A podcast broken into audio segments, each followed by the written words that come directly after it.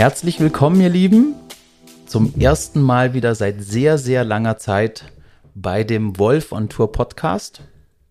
Ähm, ich habe heute gleich bei meinem ersten Podcast, zumindest bei dem ersten professionellen Podcast, wenn man so will, gleich einen ganz besonderen Gast bei mir.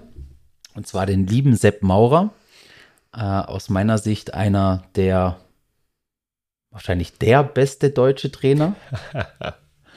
ähm, der ganz, ganz vielseitig im tiefsten Wald in Bayern, im tiefsten Bayern, nahe in der tschechischen Grenze, ähm, aus der ganzen Welt Athleten betreut, schon äh, viele Weltmeister gemacht hat und äh, einfach ein überragender Typ ist. Wir kennen uns tatsächlich noch gar nicht so lange, Sepp, aber wir haben uns gleich auf Anhieb gut verstanden.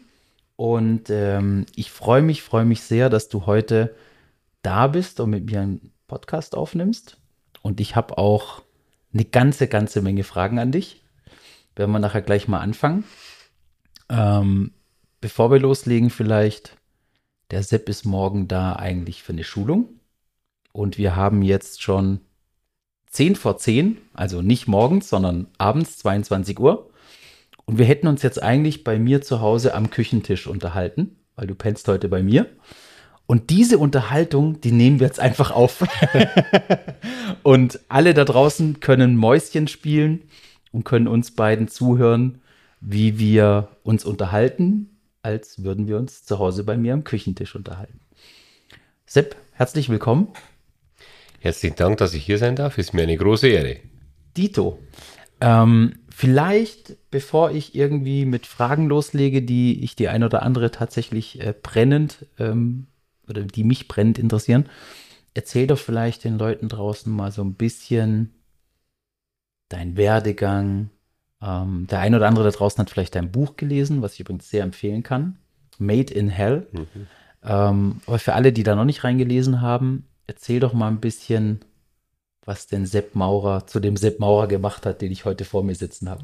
Oh, das weiß ich nicht. Das weiß ich nicht, ob das äh, was Besonderes ist. Aber bestimmt nicht sogar. Aber naja, gut, wir sind, ich bin zusammen mit meinem Bruder aufgewachsen in einem, äh, einer kleinen Ortschaft in Neukirchen. Das ist bei Bad Kötzting. Und äh, so, ich glaube, wir haben 22 Nachbarn 22 Personen. Äh, und äh, ja, wir stammen aus einem Wirtshaus. Ne? Und ähm, mein Bruder und ich, wir sind beide Koch, Gelernte. Mein Bruder, der ist äh, minimal erfolgreicher als ich als Koch. ne, ist ein sehr guter Minimal, ja. Der Ludwig Maurer, ja, also der ist ja wirklich mittlerweile sehr bekannt. Bin ich auch sehr stolz auf ihn natürlich. Genau. Und wir haben beide Koch gelernt und ähm, mich hat es halt dann irgendwann ähm, im Laufe der Jahre äh, zum Fitnesssport verschlagen. Ne? Also ich habe auch angefangen mit Motocross natürlich, ne? Äh, dann äh, Judo, dann Skifahren und so weiter. Motocross fahre ich ja jetzt noch. Und ähm, dann ist es eigentlich alles so, hat es so begonnen, dass ich fürs Judo, ich war ziemlich leicht, ich war sehr dünn, ich hatte immer so 60 Kilo. Und mit 18 Jahren eigentlich noch, habe ich noch 60 Kilo gewogen. Und dann war ich fürs Judo einfach zu schwach. Ne, ich, war, ich kann mich nicht mehr genau erinnern, aber ich kam dann irgendwie zu den Männern, zu den Aktiven und ich war einfach schwach. Ne? Schwach. Und dann habe ich mir echt gedacht, ich fange das Trainieren an und dann äh, hat sich halt das alles dann so entwickelt. Und dann habe ich mit dem Krafttraining begonnen, dann irgendwann Kraft-3-Kampf gemacht, dann äh, irgendwann äh, ja, den einen oder anderen Trainerschein gemacht und dann äh, ein Fitnessstudio gebaut ja, und jetzt ist es halt, wie es ist. Ne? Ja, also so besonders ist es nicht, aber, aber ich bin glücklich so, wie es ist und ich freue mich jeden Tag, dass ich äh, meine Arbeit machen darf. Du hast aber jetzt auch die extrem Kurzfassung gemacht. Das war jetzt die Sepp Maurer, ich bin bescheiden. Kurzfassung. Aber du hast ja schon auf dem Weg mh, hm, auch doch den ein oder anderen, ich nenne es mal Schicksalsschlag gehabt, mhm. Mhm. der dich ja doch auch dazu gezwungen hat, ähm, den einen oder anderen Umweg zu gehen. Magst du da ein bisschen was von erzählen? Mhm. mhm. Mm, ja, also letztendlich, ähm, ich würde mal so sagen, ich wollte, ich habe irgendwann mal den Entschluss gefasst, ich will der Stärkste werden, gell? So wie halt viele. Ich will der Stärkste werden In meinem Fall dann im Steinheben im Bayerischen oder ähm, im Kraft-3-Kampf. Ich wollte mit aller Gewalt äh, unbedingt der Stärkste Deutschlands werden. Ne? Und dann habe ich mit relativ wenig Wissen und mit roher Gewalt im Nachhinein betrachtet und einfach mit Willen ne? äh, das zwar nicht geschafft, äh, aber ich war eigentlich gut dabei. Also ich habe so, äh, ich kann mich nur erinnern, so 280 Kilo gehoben damals und auch schon so 180 gedrückt auf der Bank. Und so Beuge war nicht so gut, so 230, 240, aber es war schon okay. Ne? Und dann hatte ich einen schweren Unfall. Äh, zeitgleich hatte ich ja mein Studio eröffnet ne? und ähm, hatte damals ja ähm, eine sehr hohe Verbindlichkeit, höflich ausgedrückt, der Bank gegenüber. Ne? Also wenn, wie ich gerade schon gesagt habe, wenn man auf diese Höllhöhe, da wo ich ja abstamme, mit 22 Einwohnern, wenn du da ein Fitnessstudio hinbaust für damals eine Million D-Mark, ne? war ja sehr viel eigentlich für mich. Ne? Und ähm, dann ein Jahr später ähm, hatte ich einen schweren Unfall mit Motocross, mit dem Motocross. Und dann war der ähm, Fuß sehr kompliziert gebrochen. Dann waren also mehrere Träume ausgeträumt. Also zum einen konnte ich natürlich nicht mehr trainieren. Ne? Äh, und das war meine größte Sorge. Ich, ich weiß noch, ich bin da in der Wiese gelegen, der Fuß war Matsch. Und dann war mir klar, also mit Kniebeugen wird es morgen nichts. Ne? Und, ähm, und dann die zweite Sache, die mir erst eingefallen ist, also das Geschäft kann an zweiter Stelle, äh, war dann das, dass ich äh, festgestellt habe, ähm, wo dann da die Bergwacht kam, oh, das ist ganz schön scheiße, ich habe eine Million Schulden und äh, morgen kann ich bestimmt auch nicht arbeiten. Ne? Und ich war ja damals zusammen, äh, ähm, Mitarbeiter hatten wir ja keine, außer die Jasmin, die jetzt immer noch da ist, ne? also meine beste Freundin bis jetzt. Und ähm, dann war das also richtig schlecht. Und damals, ich weiß nicht, wie viel das wir Mitglieder hatten, war mir auch damals wirklich egal, weil ich wollte einfach nur selber trainieren. Kann mich da wirklich noch erinnern. Ich wollte einfach nur selber trainieren und ich wollte mit meinem Freund trainieren. Ich wollte der Stärkste werden. Aber ob wir jetzt da 200 Mitglieder haben oder 500, das war mir wirklich egal. Wir hatten aber tatsächlich nur 200. Ne? Und 200 Mitglieder, aber 35 Euro waren ja dann. Äh, ist natürlich auch schwer, dann eine Million abzuzahlen. Ne? Also 500.000 Euro, dann waren sie Euro. Ne? Ja, und letztendlich hat sich das dann so herausgestellt, wir waren damals eine klassische Muckibude, also ich war der einzigste Trainer natürlich. Ich war gleichzeitig, wie es halt in vielen Fitnessstudios ist, ich war gleichzeitig Trainer, ich war gleichzeitig der, der Studio staubsaugt, ne, der die Eiweißcheck macht, ne, der auf und zusperrt, also so war es halt. War auch okay und ich war auch der Meinung, das ist auf der ganzen Welt so. Also ich, eine größere Weitsicht hatte ich damals nicht, weil ich wollte einfach trainieren, ich wollte einfach Eisen haben, ne und ähm, wollte Eisen bewegen und das war alles gut. Und ähm, ja, und dann durch diesen Unfall war das dann letztendlich so, dass dieses Bein drei Jahre nicht zusammenwachsen wollte. Und dann ging eine ewige Odyssee los, die mich ich bis heute verfolgt letztendlich. Äh, da wo man sagt, okay, äh, äh, dieses Bein wächst nicht mehr zusammen, weil eben die Marknägel nicht richtig gesetzt waren. Es war ein Oberschenkelbruch, ne? Und dann permanent die Schrauben locker wurden, ne? Dann hat sich eine Pseudoarthrose gebildet, dann hat der Knochen des Faulen angefangen, ne? Dann, dann war permanent, also der Oberschenkel, weiß ich noch, der war äh, eineinhalb Jahre war der offen, ne? Und der war immer, da waren sogar die, durch die Fäden durch, der, der, der Heilungsprozess lief auch gar nicht mehr. Ne? Da hat es immer das Eiter rausgehauen bei jedem mhm. Schritt. Ne? Und ähm, ja, nach drei Jahren Krücken irgendwann habe ich wirklich alles abgeklappert, also jeden Arzt, jeden Orthopäden und so weiter. Dann waren, war ich dann damals, bin ich, war ungefähr Operation 24, denke ich mal. 24 mit diesem Bein. Und dann hat also der letzte Orthopäde dann gesagt, ähm, ja, das Bein sollte jetzt abgenommen werden dann. Ne? Und dann war diese eine Frage, die ich mir gestellt habe, wenn ich jetzt Michael Schumacher wäre, zur damaligen Zeit, ne, ähm, müsste dann das Bein auch weg. Ne? Nicht der Maurer Sepp mit der AOK Krankenkassenkarte, sondern der Michael Schumacher.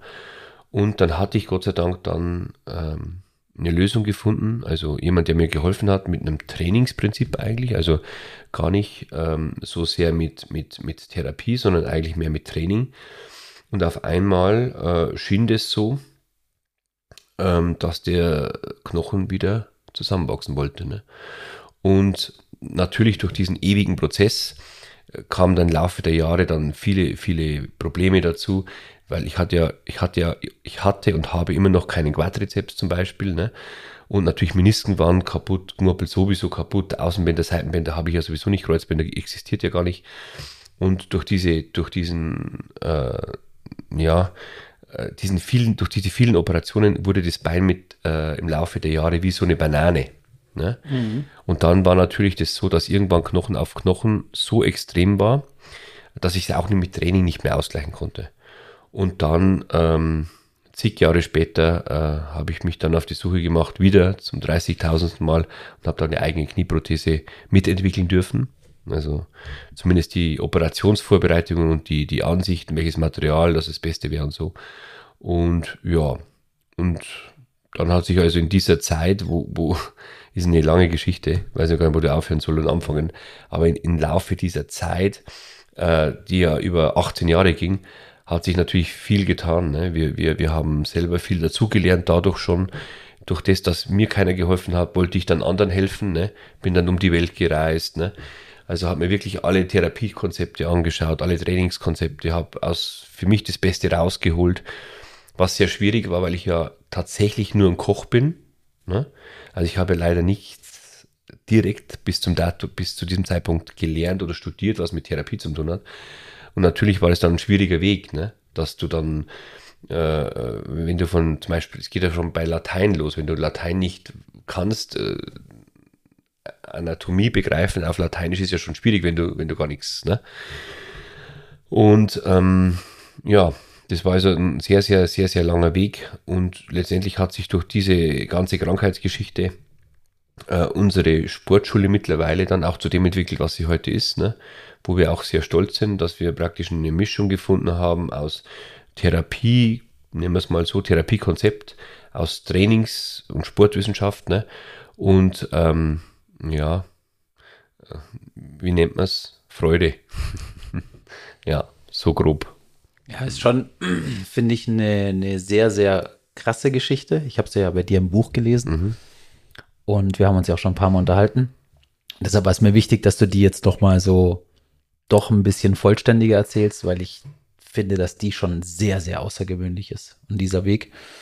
Und wie du gerade selber gesagt hast, also du bist jetzt für mich in der Kürze der Zeit, wo wir uns kennengelernt haben und ich äh, dir auch schon mal hier und da über die Schulter schauen durfte, auf einem therapeutischen Niveau, wo ich mich sofort behandeln lassen würde. Ja, das ehrt mich aber. Und wie du gerade sagst, an sich bist du ja nie eine klassische Physio- oder sonst was Ausbildung durchlaufen. Und das halt sich selber ein Stück weit autodidaktisch beizubringen auf dem Niveau, das ist schon sehr, sehr geil und sehr außergewöhnlich. Naja. Muss man schon mal so stehen lassen. Naja. Und muss ich auch sagen, hat mich sehr beeindruckt, beeindruckt mich immer noch. Und ähm, ist halt auch krass, was du da aus dieser Geschichte raus auf die Beine gestellt hast. Ich meine, was man vielleicht final schon erzählen sollte jetzt noch, als Moral der Geschichte hinten raus, dass du ja jetzt auch mit dem künstlichen Knie, was du mitentwickelt hast, einen Weltrekord hältst, oder? Im genau, Kreuzheben? Genau, genau. Erzähl das, mal. Das war dann also so diese äh, letztendliche, äh, die, also dann war das Knie kaputt. Ne? Also ich hatte es mit Training auch nicht mehr aufhalten können, therapeutisch auch nicht, obwohl wir alles haben, alles probieren von radialer Stoßwelle äh, bis zum Magnet, bis zu Neuro 3D-Schwingen, bis zu, also es gibt ja nichts, was wir nicht betreiben. Äh, aber ich konnte, also letztendlich war das Knie total kaputt und es hat sich immer verkeilt bei jedem Gehen, bei jedem Sitzen, bei jedem Aufstehen. Dann haben wir gesagt, okay, ich brauche ein neues Knie. Dann haben wir dieses Knie mit dem äh, Dr. Grifka aus Bad Abach, Professor Dr. Dr. Dr. Grifka, ne? ähm, haben wir dann gesagt, okay, ich brauche ein Knie, aber ich brauche ein Knie, das richtig viel aushält. Dann hat er gesagt, okay, er kann mir eins machen, ne? äh, mit verschiedenen Materialien, es hält auf jeden Fall 150 Kilo aus. Ne, dann sage ich, nein. Hast du mal müde gelächelt. Ja, sage ich, nein, ich, nein, ich stelle mir das anders vor. Also es sollte eigentlich schon 340 Kilo mindestens aushalten. Also so wäre mein Plan. Und hat also gesagt, ob ich noch äh, alle Tasten im Schrank habe. Ne? Und dann haben wir aber trotzdem das, uns auf das geeinigt, wir probieren da was aus. Also ich war ja dann der Erste in Deutschland, der das gemacht hat. Äh, eine Fast-Track-Operation, also direkt ähm, heute operieren, morgen nach Hause gehen mit einer ganz speziellen Methode, die er entwickelt hat auch. Also ich war da der Erste in Deutschland. Und mit verschiedenen Materialien, ne, die wir äh, während der Operation äh, probiert haben, um die größtmögliche Beweglichkeit im Knie und die, größt, die beste Statik und die beste Kraftübertragung im Knie zu erreichen. Ne? Und dann ging es mir da eigentlich relativ gut und dann habe ich gesagt, okay, dann schauen wir mal, wie viel das aushält. Ne? Und, ähm, und dann der Weltrekord, den hat bis dahin ein Finne gehalten im Kreuzheben mit einer künstlichen Prothese. Das waren 286 Kilo. Dann habe ich gesagt, okay, also ich werde 330 Kilo heben. So war mein Plan. Und ich habe dann auch im Training schon 310 Kilo gehoben, also aber ganz easy. Also ist, alle Zeichen standen auf grün, ne, dass ich das 330 schaffe. Und dann hatte ich aber leider vor dem Wettkampf, also wirklich einen Grippalinfekt. Also ich habe wirklich äh, nichts mehr an Flüssigkeit in mir behalten. Habe beim Aufwärmen schon etliche Zehrungen äh, bekommen dann. Aber trotzdem, letztendlich war es trotzdem ein Weltrekord mit 305 Kilo. Mhm. Und äh, letztendlich ist jetzt alles gut. Ich bin glücklich und äh, die Leistung ist ja so schon nicht so schlecht. Da mit dem künstlichen Knie ist es gut. Es ist ganz ansehnlich. Ja, ist okay. Ja, ist ganz okay. Ist ganz okay. Ja, bin schon zufrieden. Weil man muss auch, wenn du jetzt so vor einem sitzt und äh, zumindest die, die auf YouTube zuschauen, können dich ja sehen. Sieht jetzt nicht mehr nach dem Judoka aus mit 60 Kilo, der äh, schwach war. Ja, Gott sei Dank, ich habe so ein bisschen, bisschen hast, hast bisschen Fleisch draufgepackt. Ja, ein bisschen zugenommen.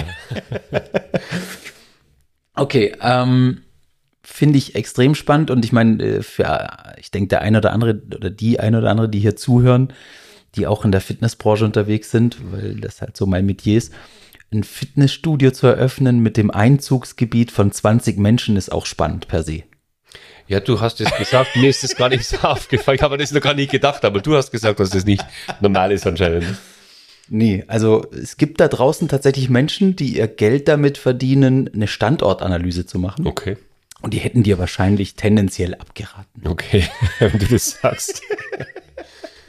Aber es ist ja wie immer im Leben, äh, sagen dann alles geht nicht, bis es halt einer macht.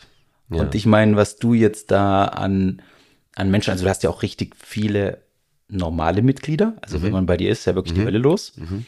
Wobei normale Mitglieder muss ich jetzt auch mal ein bisschen relativieren, mhm. weil also ich komme mir bei dir im Club vor, als hätte ich noch nie trainiert. Nee du hast ja schon eine, also ich weiß nicht, was du da für eine Mutantenhöhle gezüchtet hast, ja, aber bei dir sind ja schon wirklich äh, Menschen unterwegs. Ich erinnere mich an den Wettkampf, du hast einen Athleten, den du betreust, der an Kinderlähmung mhm. leidet mhm. und der aber auf dem Wettkampf 260, genau. 270 Kilo genau. gehoben hat. Ja, genau.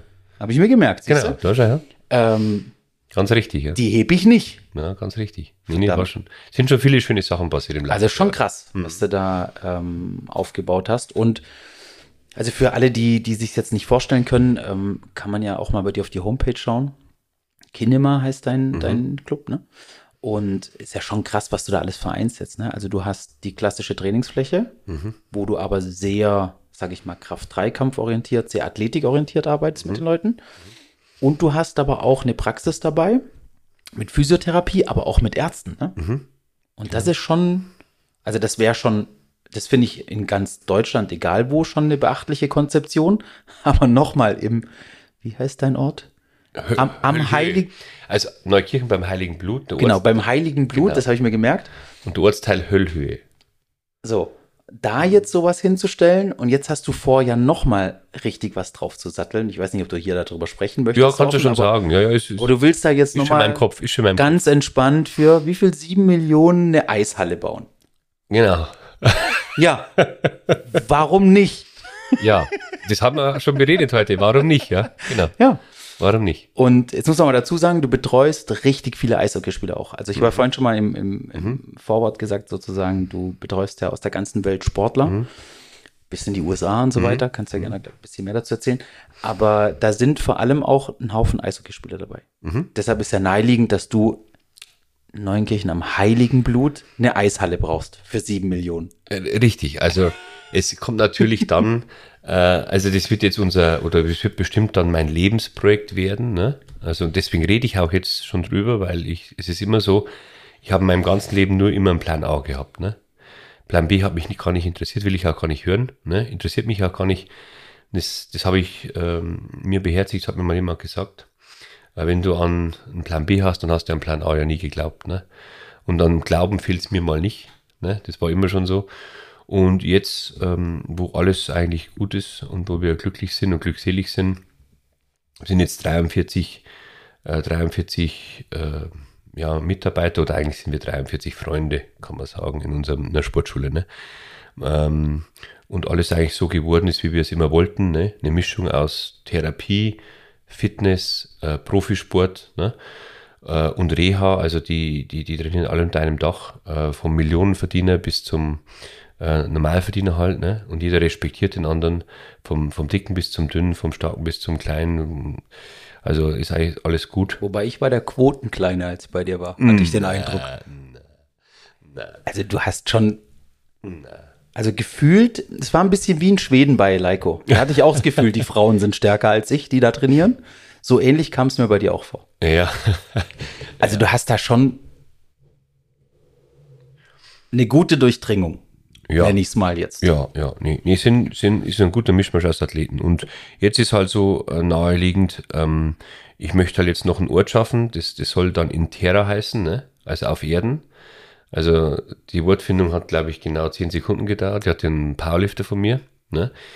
Und äh, das soll in Terra heißen und äh, das soll alles vereinen. Also was uns jetzt noch fehlt, praktisch eine Eishockeyfläche, da wo meine Eishockeyspieler ähm, nach dem Aufbau oder in der Reha dann wieder aufs Eis können und so Return to Play.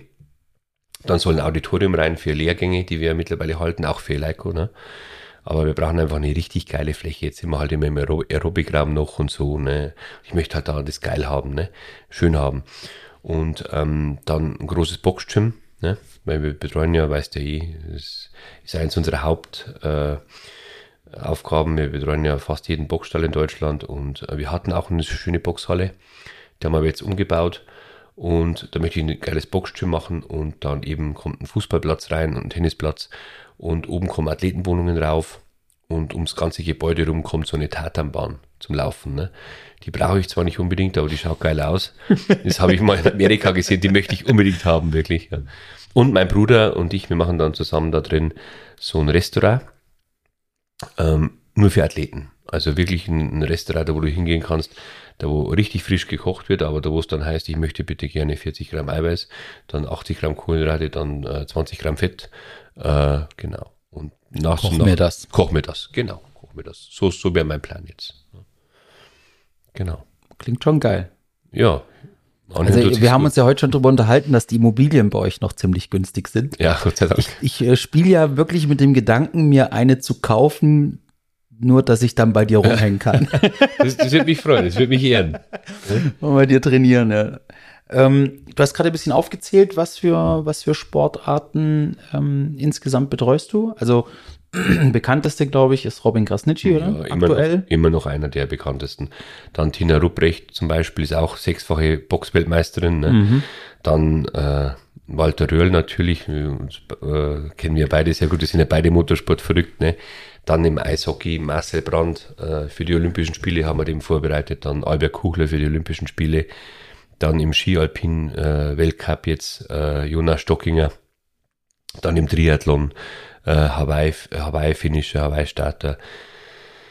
Ah, das, das ist ja utopisch eigentlich. Also es sind jetzt wirklich viele. Ja, Boxer dann, Boxer wie äh, zig Europameister, ähm, äh, Weltmeister, Deutsche Meister sowieso. Dann im Powerlifting, also wir haben jetzt auch ähm, den ersten, also der, der jetzt dann 400 hebt, aus un- unserem Studio gemacht. Also es ist so ein richtiger Hymne mit einer riesen äh, Veranlagung, der jetzt dann an die 400 gehen wird. Also ähm, ja, Gewichtheben, dann äh, ja, Radrennsport, dann Trailläufer, Trailrenner, dann Fußball-Bundesliga, dann ähm, ja, also eigentlich alle Sportarten mittlerweile. Also alles, was man in so einem Ort wie bei dir erwartet. ja, genau. so ungefähr. Was man vielleicht, ich habe gleich eine Frage dazu, weil ich finde es schon ähm, extrem außergewöhnlich, welche Facetten du abbildest. Also wie viele verschiedene Sportarten. Was ich aber vorher noch dazu sagen wollte, was glaube ich für die Leute, für die Vorstellungskraft äh, wichtig ist, wenn man sich jetzt dein, dein Zentrum vorstellt, dass du ja ein Hotel mit dabei hast. Und dass ja die Athleten sozusagen bei dir wohnen und dann mit dir trainieren. Und das ist ja schon auch nochmal von der Konzeption her, was es dann auch attraktiver macht, obwohl du etwas weg bist von der Zivilisation. Mhm. Ähm, aber die Frage, die ich dir stellen wollte, was finden diese Athleten bei dir, was sie woanders nicht kriegen? Das ist die große Frage. Das ist die große Frage. Ich denke jetzt mal, dass zum einen, also diese Abgeschiedenheit im Nachhinein gar nicht so schlecht war. Mhm. Ne? Weil ich kann mich eben noch an Robin Grasnicki erinnern, der, wo er damals das erste Mal kam. Und dann wollte der eigentlich gleich wieder gehen. Ne? Der hatte kein Handyempfang. Ne? Der hat gesagt, ich bleib doch jetzt hier nicht ein Vierteljahr. Ich bleib doch jetzt hier nicht drei Monate und hab, kann nicht mal aufs Handy schauen, weil ich keinen Empfang habe. Ne? Und im Nachhinein hat sich das aber als gut herausgestellt. Ne? Also jetzt wollen die diese Abgeschiedenheit, die gute Luft natürlich, ist ja mitten im Wald. Ne? Mhm. Und ähm, dann natürlich vielleicht diese Kombination aus, ist ja mittlerweile ein 4,5 äh, Sterne Hotel. Nee, wir haben ja alles eigentlich jetzt. Ähm, Schwimmbad, Höhenkammer, Whirlpool, Sauna, Sanarium, Solarium etc. etc. etc. Also das ganze Wellnessangebot und dann natürlich jetzt auch eine richtig geile Küche, alles was mit Sport zu tun hat. Ne? Also die bekommen ja ihr Essen so serviert, wie sie wollen, jetzt ja schon. Ne? Also und das ist natürlich total unterschiedliche Anforderungen. Natürlich der Gewichtheber mit 150 Kilo, der muss was anderes essen wie jetzt die Boxerin mit 55, die auf 48 runter muss. Ne? Und ähm, das, diese Kombination, glaube ich, äh, macht's aus. Und dann natürlich, wir haben ja jetzt ja sechs Orthopäden bei uns, ne? Und natürlich dann unser eigenes Röntgengerät, ne? Und unsere eigene Knochendichte-Messung. Also wir machen ja eigentlich alles selber. Wir können unter Ultraschallspritzen setzen und so weiter. Du hast ein eigenes Labor? Wir ja. haben ein eigenes Labor, genau. Wir nehmen Blutwerte vor nach dem Training. Ne? Also Spiroergometrie, Laktat, dann, dann äh, EMG, EKG. Also wir machen eigentlich jede, jede Leistungsmessung, ne? Maximalkrafttests sowieso. Und dann natürlich, was auch schon äh, viel ausmacht, sind diese desmodromischen Trainingssysteme, die wir haben. Und ähm, ja, diese geschwindigkeitszwangsgesteuerten Systeme, die wir dann ins Training integrieren, das ist auch relativ selten. Mhm. Also das ist jetzt tatsächlich ähm, für den Zuhörer, Zuhörerin, die das jetzt nicht zuordnen kann, schwierig zu erklären. Da empfehle ich euch mal, wenn ihr bei YouTube eingibt, Sepp Mauro, Maurer und Desmotronisches Training, dann kommen, glaube ich, ein, zwei mhm. uralte Videos, die du mal mhm. reingemacht hast, wo man das sieht. Also im Endeffekt, wenn ich es jetzt beschreiben müsste, ein sehr schnelles isokinetisches Training. Mhm. Also das Gerät mhm. bewegt sich, du gibst Widerstand und das in einer sehr hohen Winkelgeschwindigkeit. Mhm. Ähm, Finde ich auch spannend. Mhm, Möchte glaub, ich jetzt ich. aber gerade nicht tiefer drauf eingehen, ob mich das vielleicht auch inspiriert hat, das ein oder andere vielleicht mal in ein Entwicklungsthema mit einfließen zu lassen. Äh, ich muss dazu sagen, als ich war ja mit dem Ralf Pfeiffer bei dir, Ralf sei gegrüßt. Hallo Ralf. Mr. Eleiko, ähm, Deutschland. Und ähm, wir haben dann zusammen trainiert, also man muss äh, vielleicht ein bisschen weiter ausholen. Ich war bei dir mit dem Ralf, um dich kennenzulernen. Und dann hatten wir die gute Idee, mit dir abends zu trainieren. Das ist bis dahin gut. Und Robin Krasnicki war gerade in seiner Wettkampfvorbereitung. Und dann hatten wir die tolle Idee, einfach Robins Training mitzumachen. Was total klasse war. Äh, hat wirklich viel Spaß gemacht. Mhm. Bis zu einem gewissen Punkt. Und dann äh, habe ich dann doch gemerkt, dass ich jetzt kein Boxprofi bin. ähm, war also sehr, sehr intensiv. Und dann haben wir zum Schluss einen Satz gemacht, Beinstrecker beim Beuger, meine ich mich zu erinnern, mhm. an den desmotronischen Geräten. Mhm. Und der Ralf ist direkt spucken gegangen. Mhm. Und ich lag auf dem Boden und habe ganz intensiv mit mir gekämpft, dass ich nicht spucken muss. also du hast ja schon, ich nenne es jetzt mal intensive Trainingsansichten. Mhm, das stimmt, ja. Ist das auch etwas, was die, was die Athleten bei dir dann finden irgendwo? Oder was würdest du sagen auf der Trainingsebene? Also klar, die, die ganze, was du aufgezählt hast, Infrastruktur, Orthopäden sind da, Röntgen, Labor ist da, Hotel ist da, man ist weg vom Schuss, geiles, geile Umgebung, gute Luft und so. Aber was ist noch auf der Trainingsseite? Du hast ja schon sehr, sehr außergewöhnliche Ansätze auch beim Training. Kann man, glaube ich, schon so sagen. Mhm. Ja, das äh, stimmt. Also wir haben schon außergewöhnliche Ansätze. Da ecken wir auch manchmal an. Also, ist was mir egal ist, ne? ist ja klar. Mittlerweile nicht mehr so viel, weil wir wirklich viel gewonnen haben, ne? weil jetzt, jetzt fällt es natürlich mittlerweile schwer, das zu widerlegen, ne? wenn, wenn man natürlich so viele Titel holt. Aber ich glaube, ein großer Punkt ist es schon, dieser gegenseitige Athletenrespekt, der bei uns ist. Und ähm, diese Gleichsetzung. Ne? Also du hast jetzt ja zum Beispiel einen, Powerlifter, ne, der ja gar nichts bekommt, in seinem ganzen Leben niemals was verdient, nur immer Geld mitbringen muss, der aber den gleichen Trainingsaufwand äh, an den Tag legt, jetzt wie zum Beispiel ein Fußballspieler vom FC Bayern München. Mhm. Und ähm, bei uns ist es einmal in der Woche so Brauch und ein Muss und ein Soll, dass wir zusammen trainieren. Ne? Das ist immer am Samstag, das ist unser heiliger Eisenhardt-Samstag, so also hat sich das entwickelt. Es geht immer um halb vier los. Um drei Uhr trinken wir noch einen schönen Kaffee und dann müssen sie alle zusammen trainieren. Ne? Und wenn dann ab und zu ein neuer Athlet kommt, dann mault er ein bisschen, ne? Äh, weil er nicht einsieht, warum er jetzt äh, von Liverpool äh, äh, hierher fliegt. Ne? Und jetzt muss er mit so einem dicken Gewichtheber trainieren, ne? Beispiel. Ne? Aber äh, das macht es letztendlich dann auch schon aus, weil natürlich dadurch entsteht ein extremer Teamgedanke ne? und der gegenseitige Respekt. Logisch ist der Powerlifter stärker wie der Fußballer, ne? aber auch klar, dass der Fußballer besser laufen kann wie er. Und dieser gegenseitige Respekt, diese gegenseitige, diese Atmosphäre, die da entsteht, ne? das glaube ich macht auch viel aus. Ne? Und letztendlich weiß ja jeder, es sitzt da jeder im gleichen Boot, jeder muss seinen Plan machen. Ne? Und ich verlange von jedem von meinen Profiathleten, dass sie dreimal am Tag trainieren. Ne? Das ist sehr viel natürlich. Natürlich ist das abgestimmt, ist schon klar. Einmal regenerative Einheiten, einmal explosive, einmal äh, im Hochlaktatbereich und so weiter. Aber ähm, wir trainieren dreimal am Tag und ähm, das müssen, muss man natürlich, das machen die meisten am Anfang dann, macht es denen schon zu schaffen. Und wenn die natürlich dann mhm. sehen, dass der andere Athlet das auch macht, dann fällt es ihnen leichter. Ne? Ja.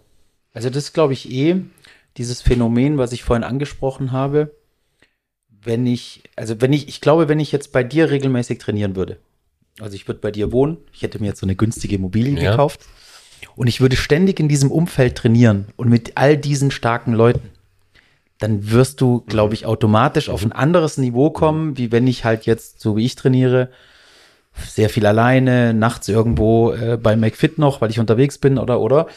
Ähm, diese Umgebung und zu sehen, dass andere es schon können, macht, glaube ich, brutal viel aus. Hundertprozentig. Bin ich brutal. Tausendprozentig dieser Meinung, dass es ist. Ja.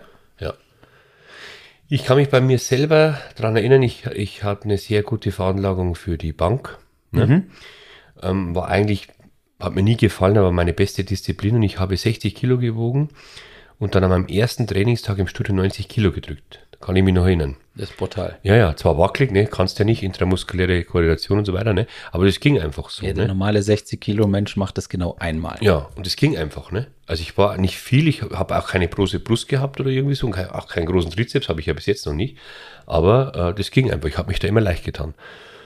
Und dann war ich also innerhalb von, weiß ich nicht, drei Jahren, vier Jahren, naja, vier Jahren, eigentlich im Studio, wo ich damals trainiert habe, einer der stärksten, sage ich mal. Ne? Ich habe dann da immer so 175 Kilo gedrückt. Es war einer noch drin, der hat 200 gedrückt, weiß ich noch. Ne? Aber dann kam eigentlich schon ich. Ne? Und ich hatte damals, was habe ich dann noch gewogen da? Körpergewicht, was habe ich da gehabt? 90. Ne? Also im Nachhinein war das ziemlich stark. Ne? Und ich habe immer so zwischen 170 und 175 gedrückt. So. Und mit dem habe ich mich abgefunden. Ne? Ich war, der andere hat für mich nicht gezählt, weil der war 30 Kilo schwerer so. Mhm. Ne? Und es, ich war da glücklich und habe ja also gedacht, also 175 Kilo ist das Maß der Dinge. Passt. Weil alle meine Freunde haben so 140 gedrückt, 150, sowas. Ne? Genau. Und erst als ich dann selber mein Studio eröffnet habe und dann kam auf einmal da ein Kraft-3-Kämpfer, weiß ich noch, und dann war ich im Krankenhaus, dann hat mich meine äh, Freundin eben und meine beste Mitarbeiterin, die Jasmin, dann im Krankenhaus angerufen und hat die gesagt, hey Sepp, da ist einer, der drückt 200. Dann sage ich, das ist unmöglich. Ne? Wo wäre denn der her? Also bei uns gibt es keinen, der 200 drückt. Und wie, als ich dann wieder zu Hause, nach Hause gekommen bin vom Krankenhaus, dann habe ich also den gesehen, hat der wirklich 200 gedrückt. Und dann auf einmal war meine 175 ja gar nicht mehr der Rede wert. Und dann hatte ich mich auch wieder steigern können, ne? ohne jetzt ein anderes Trainingsprinzip, ne? Mhm. ohne was anderes gemacht zu haben, einfach nur, weil es so klar war, dass ich auch mehr drücken muss, ne? äh, stieg da meine Leistung auch an. Ne? Also das, wie du sagst, genauso glaube ich das und genauso ist es. In dem Umfeld, wo du trainierst, so, so wirst du auch, so, so, so entwickelst du dich auch. Es macht sehr viel aus, hundertprozentig. Ja. Und das ist wahrscheinlich auch, was deine Athleten dann teilweise auch beflügelt, wenn die bei dir sind. Also das macht sicher auch noch was mit, mit äh, zusätzlich aus, ja. Ja. Wenn ich dich jetzt hier sitzen habe und ich habe versprochen, wir unterhalten uns, als würden wir bei mir am Küchentisch mhm. sitzen. Mhm. Wenn du jemandem, zum Beispiel mir, jetzt nur einen Tipp geben dürftest, um Mhm. stärker zu werden, Mhm. was ist so für dich das ultimative, was vielleicht mh, viele Menschen falsch machen beim Training oder so? Oder was, was wäre für dich der ultimative Ratschlag, um stärker zu werden? Mhm. Das äh, kann ich dir, glaube ich, äh, relativ einfach beantworten sogar. Also, wenn man jetzt nur von Stärke redet und nicht vom Muskelquerschnitt oder sonst was, aber Mhm. wenn wir jetzt wirklich sagen, wie werde ich stärker am besten, dann würde ich sagen, dann solltest du mehr schlafen. Ne? Das ist wirklich so. Ähm, meine Erfahrung nach jetzt 27 Jahren, der, der das äh, zentrale Nervensystem am besten wieder runterfährt, ne, nach der Belastung, ne, und in der Belastung hochfährt, so hoch wie es geht, ähm, das ist der beste Athlet. Mhm. Und ähm, ich habe da früher, ich habe da so viele Fehler gemacht, auch im Nachhinein bei mir und anfangs auch bei meinen Athleten oder so. Mm, Und weil man einfach immer meint, man muss trainieren wie im Rocky-Film, man muss extrem verbissen sein. Ne? Heute ist Kreuzheben oder heute ist der wichtigste Bankdrücktag. Ne? Da hast du dich zwei Tage vorher schon fertig gemacht. Ne? Dann bist du schon rein wie, wie, so, ein, wie so ein Stier ne? und hast die, wolltest die ganze Welt auseinanderreißen und dann geht eben gar nicht. Ne? Und dieses, äh, gerade wenn es um die Stärke geht, da äh, funktioniert so viel oder fast alles eigentlich neuronal. Ne? Und ich kann mich auch an einen guten Spruch erinnern, den hat zu mir ein guter Trainer gesagt mal. Das war die Zeit, da wo ich den ganzen Tag mit Tupperware-Dosen rumgelaufen bin, mit Brokkoli, Reis und Pute. Und dann hat er gesagt, ganz provokativ, was machst du denn da? Ne? Dann sage ich, ja, ich esse das. Ja, wieso? Ja, sage ich, was, wieso? Ich wusste natürlich gar nicht, warum ich es eigentlich esse. Ne? Ich habe es halt einfach gegessen. haben halt alle so gemacht. alle, genau, weil es alle gegessen haben. Dann sage ich, ja, ich muss das jetzt essen, weil, weil, weil, weil so ernährt man sich halt, wenn man Kraftsportler ist. Dann sagt der zu mir, du wirst doch nicht ernsthaft glauben, dass es eine Rolle spielt, was du jetzt isst, ob du jetzt heute stark bist oder nicht. Damals habe ich mir gedacht, du bist ja ein totaler Psycho. Du kennst dich ja gar nicht aus. Der war übrigens viermal deutscher Meister, ne? aber ich war natürlich der Meinung, der kennt sich gar nicht aus. Und ähm, jetzt denke ich da immer öfters an diesen Satz, dass es logisch ist, es wichtig, wie du dich auf Dauer ernährst, was du isst und so weiter. Aber der, der, äh, eine Powerlifting-Bewegung funktioniert rein neuronal, dauert in der Regel eine Sekunde, maximal zwei, wenn sie perfekt ist. Was willst du diesen zwei Sekunden brauchen? Welche Energie? Wenn überhaupt, dann ATP. Ne? Du kommst dann kein Kreatin dran, ne? dann kein kein Kreatin-Phosphatspeicher, du kommst dann keine Kohlenhydrate dran. Fette brauchst du sowieso nicht. Also es ist eine reine neuronale Schaltung. Ne? Und die funktioniert einfach dann am besten, wenn du ruhig bist, wenn das Nervensystem gut läuft, wenn du gut erholt bist, wenn du ausgeschlafen bist und wenn du gut an die Sache rangehst und dann funktioniert es am besten. Und deswegen sage ich, der, der am besten regeneriert ist, der, der am ruhigsten ist, der, da wo die, äh, das private Umfeld am besten passt, kann man auch beobachten, ne? dem es privat gut geht, der privat glücklich ist, der explodiert auf einmal im Sport. Der privaten Stress hat, der wird meistens auf Dauer, auf jeden Fall auf Dauer keine gute Leistung bringen. Mhm. Und ähm, deswegen sage ich, wenn ich einen Tipp geben müsste oder dürfte, nur einen einzigsten, dann würde ich sagen, schlafe und erhole dich so gut wie es geht, dann wirst du auch stark werden. Okay, mit dem Tipp hätte ich so ziemlich als letztes gerechnet, obwohl er sehr viel Sinn ergibt. Jetzt weiß ich aber ja, weil ich dich doch schon ein bisschen kenne, dass du selbst ja eine Katastrophe bist beim Schlafen, richtig? Totale Katastrophe. totale, totale, totale. Du bist ja noch schlimmer als ich, glaube ich, was Schlafen Bin angeht. schlimm, ja. Wie viel, wie viel schläfst du in etwa? Also, wenn es gut läuft, vier Stunden, dann läuft es gut, aber in der Regel zwei. Ja. Und Was am du Wochenende. heben würdest. Genau, genau, jetzt hast du es gesagt. Und komischerweise, ich kann, ich muss ja die ganze Nacht, also in, ich bin wirklich nachtaktiv, also furchtbar. Und ich, das ist eigentlich der Zeitpunkt, da überlege ich immer, ne? Da habe ich äh, Nerv über in Ruhe über Trainingsprinzipien nachzudenken, über über ja über Forschung nachzudenken, was ich selber entwickeln möchte, was wo ich hin will, was ich bauen möchte, wie dieser Muskel jetzt mit dem mit der Faszie zusammenhängt, mit dem Gewebe, mit der Arterie, mit den Arterien, äh, mit den Nerven, äh, wer was schaltet, wer, was ansteuert und so weiter. Da habe ich also echt, ich kann mich da Stunden, Tage und Jahre beschäftigen mit so einem Zeugs, ne? Und nur am Freitag auf Abend ne, schlafe ich wirklich bis am Samstag, bis um 12 Uhr Mittag. Wirklich, also ich schlafe wirklich, weil ich weiß, ich muss am Samstag schwer heben.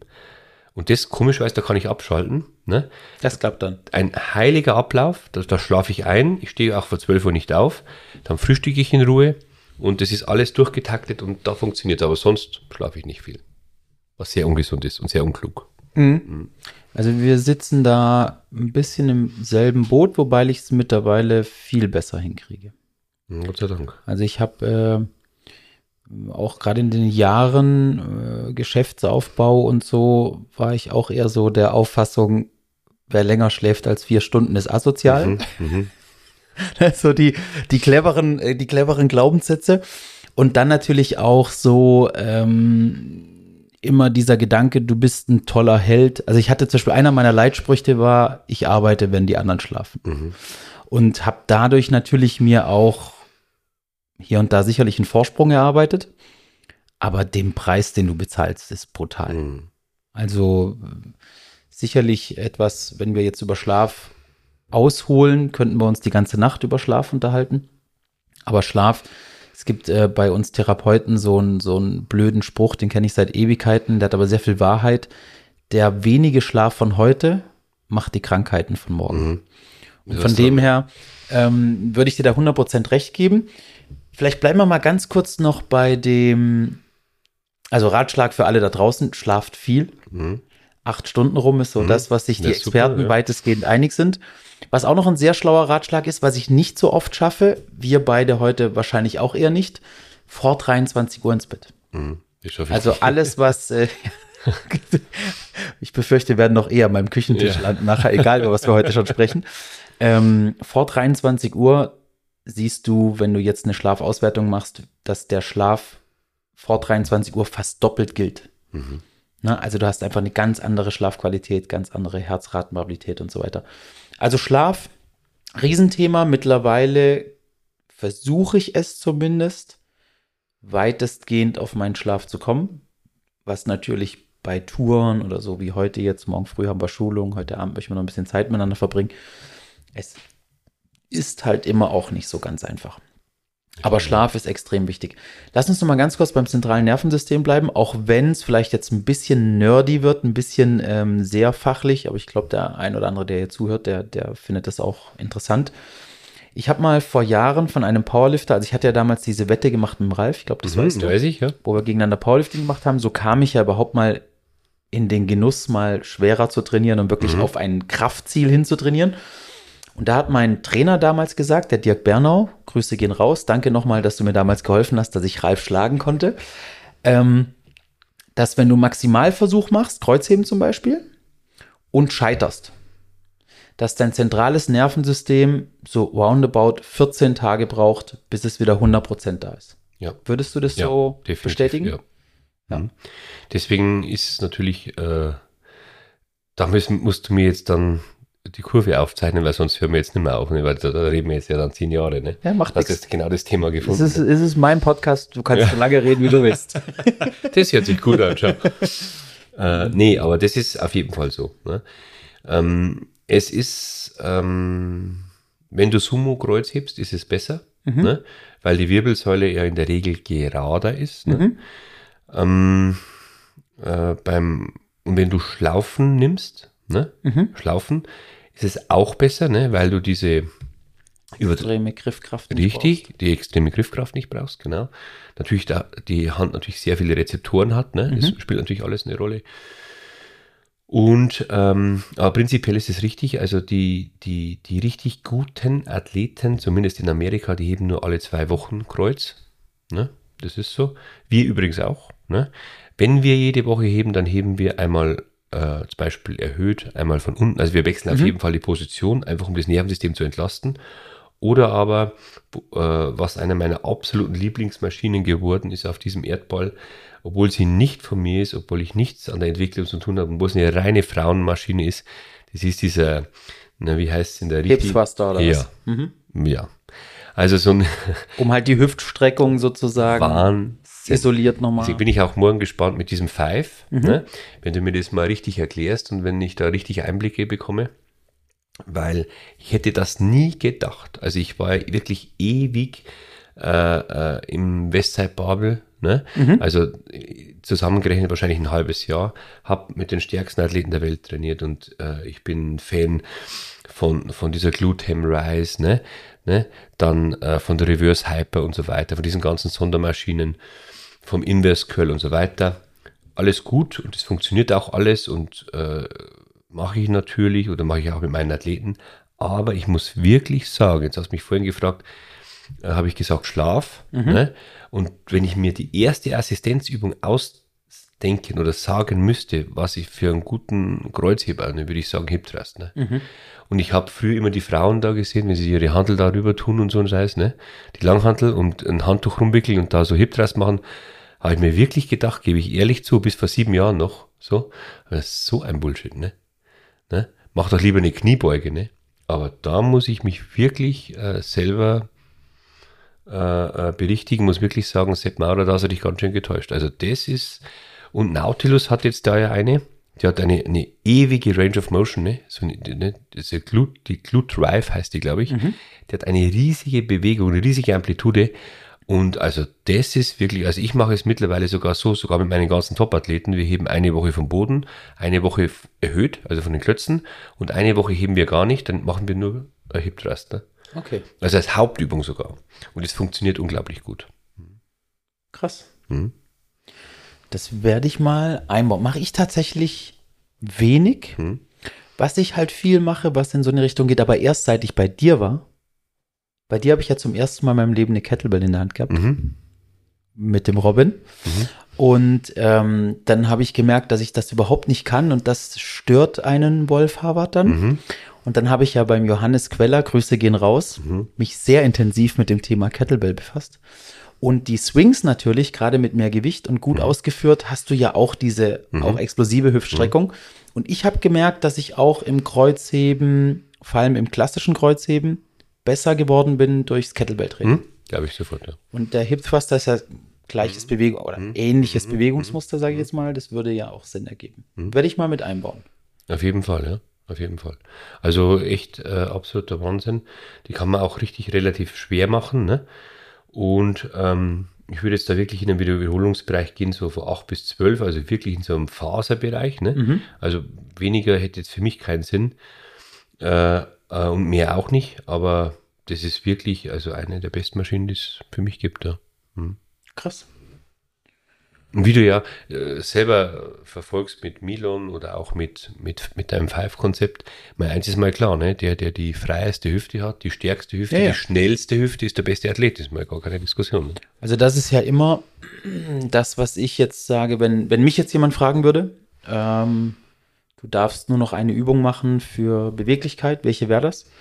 Dann wäre das bei uns immer der Kniestand. Also im Knien, Hüfte nach vorne, was du unten auf den Bildern gesehen hast, wo ich zum Beispiel bei Stuttgart war, ähm, weil du da halt eben die, die Hüftstreckung wieder fixen kannst. Ne? Du bist in der kompletten Kette drin, sehr funktionell und von der Hüfte, im, also ich sage jetzt mal die Beckenmuskulatur mit zu viel Spannung, zu viel Tonus ist für mich die Hauptursache für alle Schmerzgeschichten, die passieren. Also hast du eine Hüfte, die zu ist, dann geht es Richtung Schulter nach oben los, über die Spirallinie, geht es Richtung Knie los. Du wirst innenrotiert laufen, du wirst äh, gebückt laufen, du wirst also ähm, ganz, ganz, ganz viele biomechanische Probleme in deinem Körper im Laufe des Lebens entwickeln, wenn die Hüfte zu ist. Und jetzt haben wir natürlich heute, ich glaube, die aktuellen Zahlen sind es gerade rausgekommen, neun Stunden Sitzen im Durchschnitt in der Bevölkerung.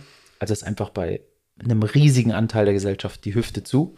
Ja. Und das wäre mein Ding. Und mit einem Hip Thrust natürlich ähm, kannst du den auch schon teilweise beheben, weil du halt den Gegenspieler kräftigst und die Hüfte dann mit Sicherheit auch, wenn du das regelmäßig übst, mehr Länge auch zulassen wird. Ne?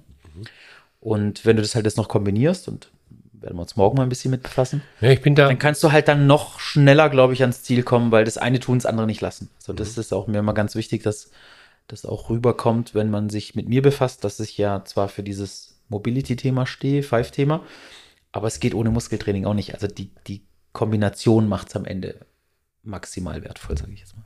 Ja, ich bin ja echt wirklich jetzt gespannt. Du wirst mir das ja morgen dann zeigen, was denn dann da genau der Unterschied ist, ne? Weil ha- heute haben wir schon ein bisschen fachgesimpelt.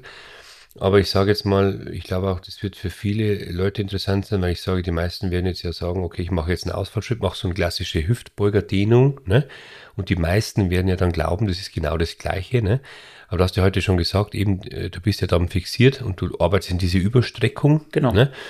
Also hm. äh, auch da jetzt wieder die Gefahr, dass es halt ähm, sehr, sehr speziell wird, aber mit einem Ausfallschritt kommst du, also anders angefangen, wenn wir jetzt mal den Psoas Major betrachten, ne? also das große Schweinefilet, was von der Wirbelsäule durchs Becken an Oberschenkel geht, der stärkste Hüftbeuger, der mhm. größte, mhm. um den es ja beim Ausfallschritt theoretisch gehen soll. Dann kommt der von TH12, also 12. Brustwirbel, mhm. und geht runter bis L4. Also übers komplett, über diesen kompletten Bereich vom letzten Brustwirbel bis fast runter zum letzten, vorletzten mhm. Lendenwirbel. Mhm. Und wenn du jetzt aufrecht stehend einen Ausfallschritt machst, dann wirst du den nie in den oberen Fasern kriegen weil du nicht in die Hyperextension gehst. Also deine Wirbelsäule bewegt sich nicht weg. Mhm. Und wenn du jetzt halt im Kniestand arbeitest, wo du aktiv das Becken nach vorne bringst oder im Gerät, im Hip dann, mhm. wo die Hüfte vorne ist und du das Bein nach hinten bewegst und gleichzeitig die Wirbelsäule mit nach hinten nimmst, dann kriegst du den Psoas in all seinen Faseranteilen.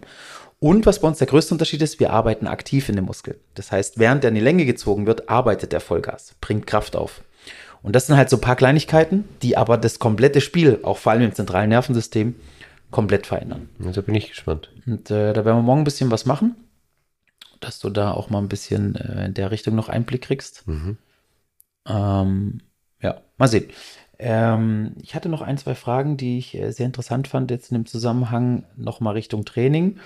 Wenn, also stärker werden, haben wir geklärt. Wir schlafen mehr und machen Hip Thrusters. Mhm. Perfekt. Zumindest mal fürs Kreuzheben. Genau, wunderbar. Mhm. Das ist schon mal gut. Ähm, ich glaube, das sind noch Ratschläge, wo jeder mal äh, sich was mitnehmen kann.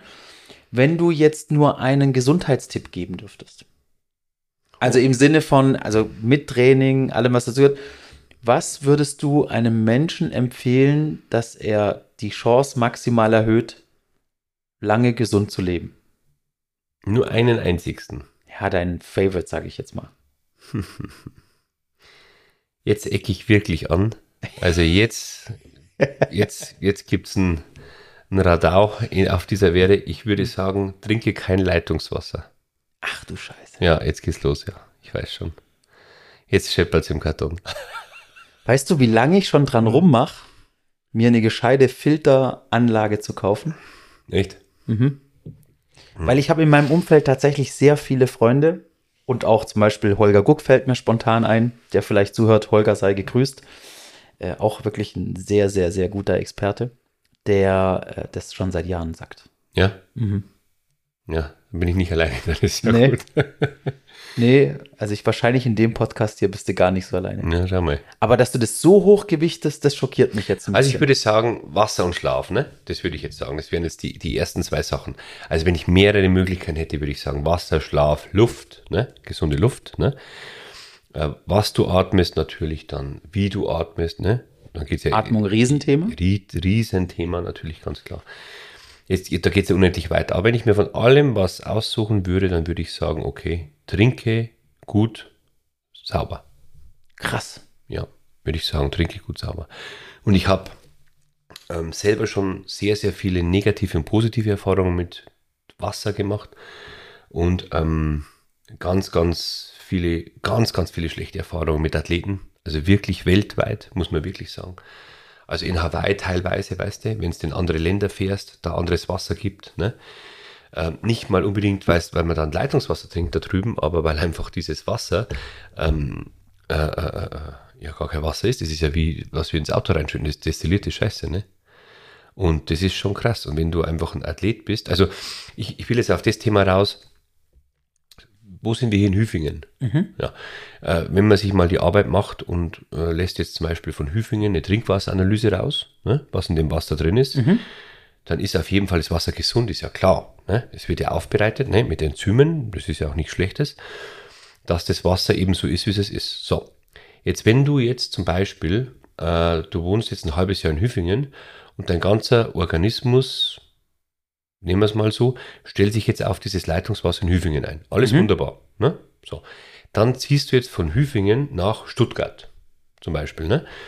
Da wo dieses Leitungswasser von mir aus jetzt am Land ne, genauso gesund ist und jetzt trinkst du dieses Wasser äh, dann wirst du keine sportliche Leistung bringen. Ne? Krass. Ja, das habe ich schon so oft festgestellt, das glaubst du gar nicht. Das Wasser ist aber genauso gesund, ne? um Gottes Willen. Genauso wie das in Hüfingen. Nur diese, diese äh, Bilanz ne? äh, der, der Mineralstoffe, was da drin ist, ist halt komplett eine andere. Ne? Das könnte jetzt sein, das musst du mal nur rauslassen, trink, bei, einfach bei Google Trinkwasseranalyse eingeben, dann kommt wahrscheinlich bei Hüfingen raus, da ist so und so viel Natrium drin, so und so viel Kalium. Ne? In Stuttgart würde dann rauskommen, genau das Umgedrehte wahrscheinlich. Ne? So, Okay, und, krass. So, und jetzt, jetzt gibt es das zum Beispiel, du bist jetzt in Hüfingen und jetzt hast du da einen Muskeltonus, die erarbeitet durch deine Ernährung natürlich, also hauptsächlich kommt das von Ernährung äh, und vom Trinken, da wo du sagst, okay, ich bin ein schöner, praller Athlet. Jetzt ziehst du nach Stuttgart und nach drei Wochen auf einmal stellst du fest, dass du überhaupt gar keine Spannung mehr hast. Ne? Oder umgedreht, ne? Du hast in Hüfingen keine Spannung und ziehst nach Stuttgart und hast da jetzt eine Über, einen Übertonus. Ne? Und das liegt also natürlich meiner Meinung nach das größte Geheimnis im, im Das ist die Lösung. Ihr habt einfach anderes Wasser. Richtig, heiligen richtig. richtig, jetzt hast du es erkannt. Ne? Nee, aber ich glaube, das ist das größte Geheimnis. Also wirklich, wenn ich, das wenn ich natürlich jetzt die, die, die Nahrungsergänzungen gewichten würde, dann würde ich alles hinten anstellen und ich würde Natrium, Kalium, Magnesium und Calcium an Nummer einstellen. Ne?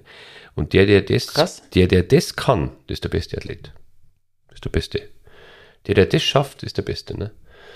Und natürlich, natürlich ist das Wasser, das Leitungswasser nicht tragisch, wenn du natürlich noch, wenn du am Tag einen halben Liter Leitungswasser trinkst. Ne? Alles gar kein Drama. Dann trinkst du noch Cola Light oder sonst was. Wenn du aber nur, wenn du jetzt ein Sportler bist und du trinkst am Tag drei bis vier Liter Wasser und ähm, da ist immer sehr, sehr wenig zum Beispiel Magnesium drin, dann wirst du irgendwann ein Problem kriegen, ne? weil zum Beispiel, weil du viel zu viel Spannung kriegst. Oder du trinkst jetzt Wasser, wo sehr viel Magnesium drin ist, dann wirst du immer äh, eher äh, ein Athlet sein, der wenig Spannung hat. Ne? Und das macht unfassbar viel aus. Unfassbar viel. Krass. Ich habe Athleten gehabt, die haben in Hawaii versagt, ne? Versagt, weil die ein anderes Wasser hatten, ne? Zig, ich habe schon mehr Athleten gehabt. Ich, hat, ich habe das selber festgestellt, ich bin nach Amerika gefahren, ich wollte dort Kreuz heben. Zu Hause habe ich 280 gezogen und drüben ziehe ich 220. Da denke ich mir, was ist denn jetzt los? Dann sagt noch mein Kumpel, äh, der international ein Heber war, sagte, ja, ja, Sepp Maurer, du musst überall stark sein auf der Welt, nicht nur in deinem heiligen Palast. Ne? Dann denke ich mir, das gibt's doch nicht. Ich ziehe jetzt hier 80 Kilo weniger oder 60, ne? Das kann doch nicht sein. Aber es macht einfach das aus. Also deswegen sage ich, Natrium, Kalium, Magnesium, Calcium, der wer das am besten im Griff hat, das wird der Beste sein und der gesündeste. Krass. Also du würdest dann, also ich fühle mich da jetzt ähm, extrem ertappt, Ja, nee, weil ich äh, trinke, trinke, wenn ich zu Hause bin, nur Leitungswasser. ich auch. Es kommt noch provokativ, ich auch. Mhm. Und äh, klar, unterwegs dann in den Großstädten ist mir meistens zu viel Chlor drin. Mhm. Wenn ich es dann rieche und so, dann trinke ich halt Mhm. aus den Flaschen. Wie, wie schlimm würdest du, wenn wir beim Wasser sind, das ganze Thema Weichmacher und so einschätzen? Also Plastikflaschen, beziehungsweise, was mich noch interessieren würde, was wäre denn jetzt aus deiner Sicht die Lösung? Also eine gute Filteranlage oder was, was würdest du jetzt jemandem empfehlen, der das Wasser in Zukunft besser machen möchte? So ich zum Beispiel. Mhm. Ja, ja, wie ich auch. Also jetzt kommt ja das ganz Provokative. Also ich trinke ja, ähm, also ich schlafe nicht gut, ne, muss ich ja sagen. Also ich schlafe wirklich nicht gut. Das mache ich, sch- Ist falsch, du schläfst einfach gar nicht. ja, ich schläfe einfach gar nicht. Ja. Also es ist wirklich äh, sehr, sehr schlecht, sehr, sehr blöd. Noch dazu, ich will es predigen, ich will es an die Leute weitergeben und an meine Kunden und äh, Athleten, aber ich selber mache es nicht. Was ich aber schon mache, ich trinke gerne, ich trinke viel, ich, tr- ich versuche richtig zu trinken, ich versuche mich auch richtig zu ernähren, auch wenn ich noch so viel Stress habe, auch wenn ich nicht auf den Wettkampf gehe.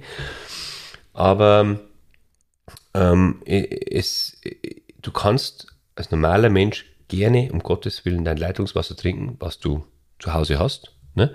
Weil eben äh, dieses Gesetz des Leitungswassers und das Gesetz des Mineralwassergesetzes ist ja eins der bestkontrolliertesten auf der Erde. Ne? Das ist ja krass. Ja, beste kontrollierte Lebensmittel. sagt Richtig, man ja, oft, ja, sagt man ja.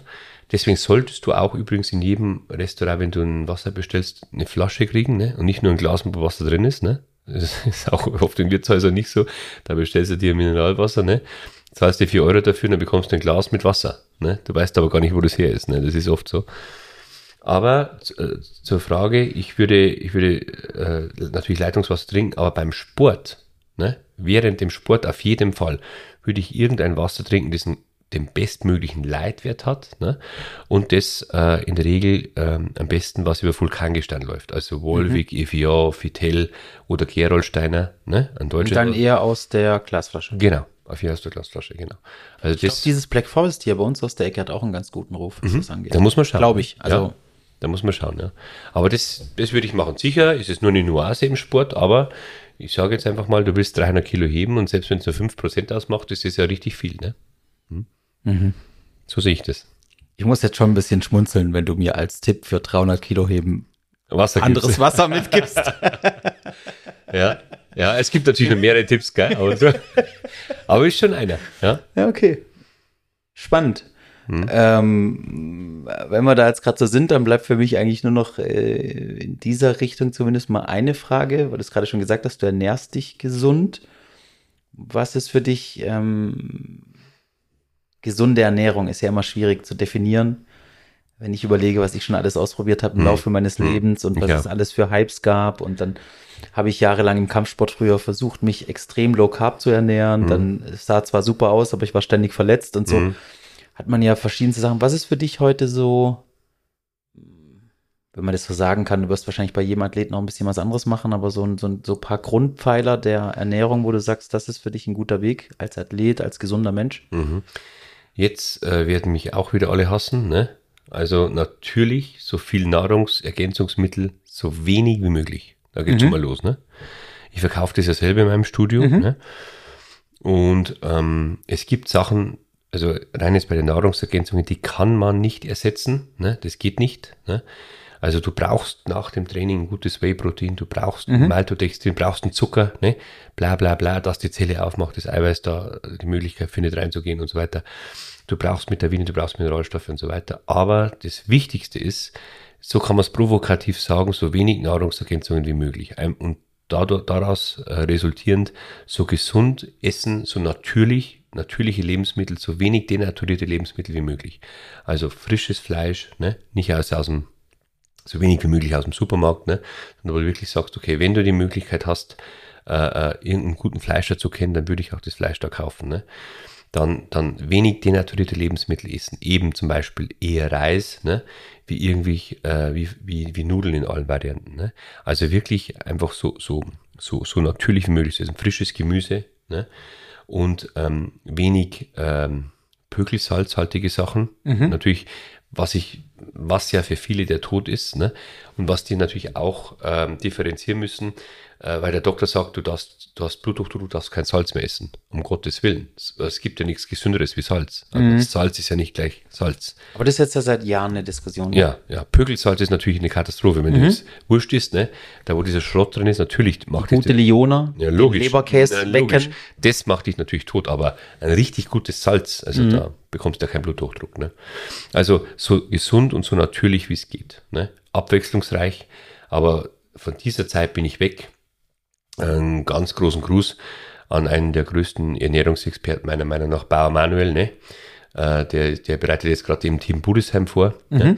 Es ist auch wirklich einer der, der, der, der schlauesten Köpfe, wenn es um Ernährung geht, meiner Meinung nach. Und ähm, auch der propagiert auf keinen Fall mehr dieses klassische wie früher Reis, Pute, Brokkoli und das 365 Tage lang. Ne?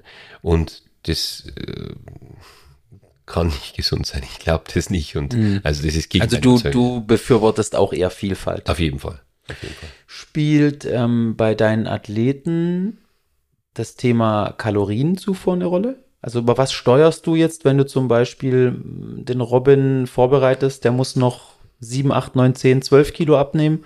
Weiß nicht, wie viel musste er denn abnehmen letztes Mal? 22. Boah. Er war nämlich, als wir zusammen trainiert haben, noch ganz gut beieinander, gell? Und dann ja. stand er wieder später im.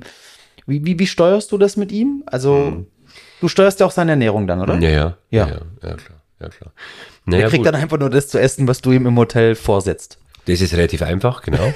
Das ist relativ einfach. Also, aber die Kaliometrie ist ja schon eine Wissenschaft und auch eine Ansichtssache. Aber ich sage mal, ich versuche immer hauptsächlich über den Weg zu gehen, mehr zu verbrauchen wie zu essen. Mhm. Ne? Das, es gibt so viele Herangehensweisen, aber das funktioniert meiner Meinung nach immer noch am besten. Ne? Ist auch mein Learning bei allem, was ich ausprobiert habe. Am ne? Ende des Tages. Schon, ne? Energieaufnahme, ja. etwas weniger als Energieverbrauch. Richtig. Und die Welt ist gut.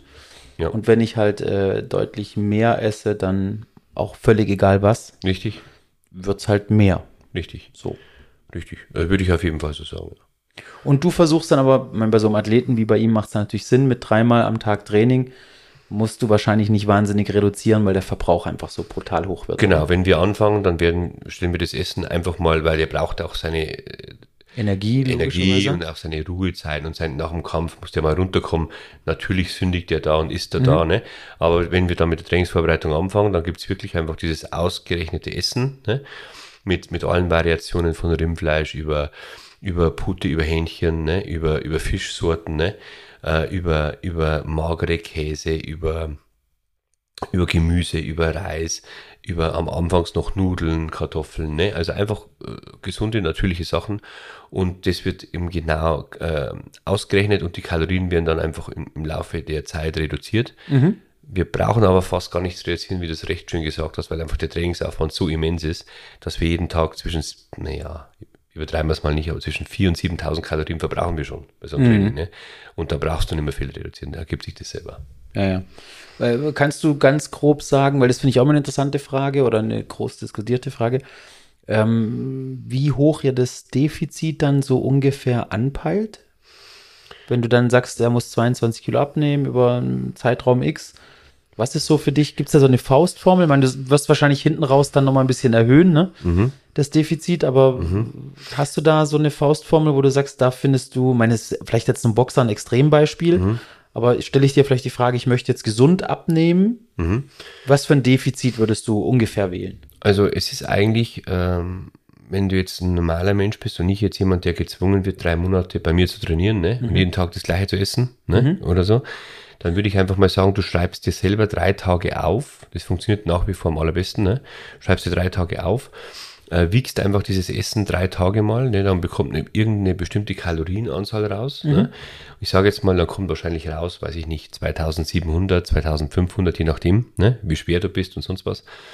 Und äh, wenn du jetzt zum Beispiel bei 2500 bist, dann würde ich wirklich Piano runtergehen auf 2,2, 2,1. Ne? So, und würde, Also ja, drei, vier, maximal 500 richtig, Kalorien. richtig. Ja. Mhm. So würde ich das angehen. Ich äh, oute mich hier mal. Also ich ähm, bin jemand, der trecken muss, Mhm. wenn ich es einigermaßen im Griff haben möchte, weil ich sonst völlig ausarte. Mhm. Mhm. Also ich kann alles essen. Ja, Ja. ist ja gut. Also ich wäre ein guter Schwergewichtsbodybuilder. Würdest du zunehmen, oder? Würdest du zunehmen? Sofort. Ja? Also ich kann, äh, also ich muss da ganz, ganz äh, rigoros rangehen, weil ich wirklich sehr, sehr maßlos essen kann. Und ich muss, also bei mir reichen noch nicht drei Tage, weil ich auch selber keine Wahrnehmung dafür habe, wie viel ich tatsächlich esse. Oder es mir immer schön rede. Und äh, wenn ich tracke, dann komme ich damit ganz gut zurecht. Und dann kann ich auch eher dann so ein Ende finden. Ne, aber, aber ich versuche eben auch, wenn ich dann abnehme, so das wäre jetzt auch eine Range, die ich jetzt für mich anpeile. Drei, Mhm. vier, 500 Ja, finde ich Kalorien Defizit. Habe ich auch die beste Erfahrung mitgemacht, ja. Allerdings äh, möchte ich jetzt keine Ratschläge geben mit meiner persönlichen Essstörung, Ja. weil ähm, es ist, äh, glaube ich, nicht wirklich übertragbar. Aber die, die, die Grundideen ähm, würde ich mit dir 100% teilen. Und das finde ich jetzt eben, oder fand ich jetzt auch mal für mich spannend, von dir mal zu hören, was du da machst. Und was ja immer wieder spannend ist, wenn man jetzt auch mit jemandem wie dir spricht, der jetzt ähm, Athleten in so einem hohen Niveau betreut, dass sie am Ende des Tages ja trotzdem keine Raketenwissenschaft machen. Nee, Oder nichts super Fancyes oder die Hollywood-Diät, nee. sondern es sind halt wirklich immer wieder die gleichen Grunddinge, die man dann halt ähm, bei euch sehr akribisch und sehr perfekt umsetzt, aber es ist, sind keine Wundergeschichten. Nee. Und ich, ich denke auch mal, ähm, also bei uns ist ja zum Beispiel sowieso üblich, jeden Tag um 10 Uhr sitzen alle meine Athleten am Rad. Ne? Alle zusammen. Das sind manchmal nur zwei, ne? manchmal sind es auch zehn und die radeln dann. Ne? Da saß ich ja auch mit bei. Das hast du auch mit bei schon, ja. ja? die radeln dann. Ne? Das ist denen ihr Tagesablauf. Ne? Entweder fahren die Intervalle oder fahren die nur für, fürs, fürs Kaloriendefizit. Ne? Oder äh, die fahren einfach nur als regenerativ, aber um 10 Uhr fahren die. Und ich muss auch sagen, zum Beispiel, man täuscht sich da so, gerade mit den Kalorien, ich mich selber bei mir auch. weil man, weil sich ja die, die Gewohnheiten ändern und der Tagesablauf ändert sich ja auch. Ne? Mhm.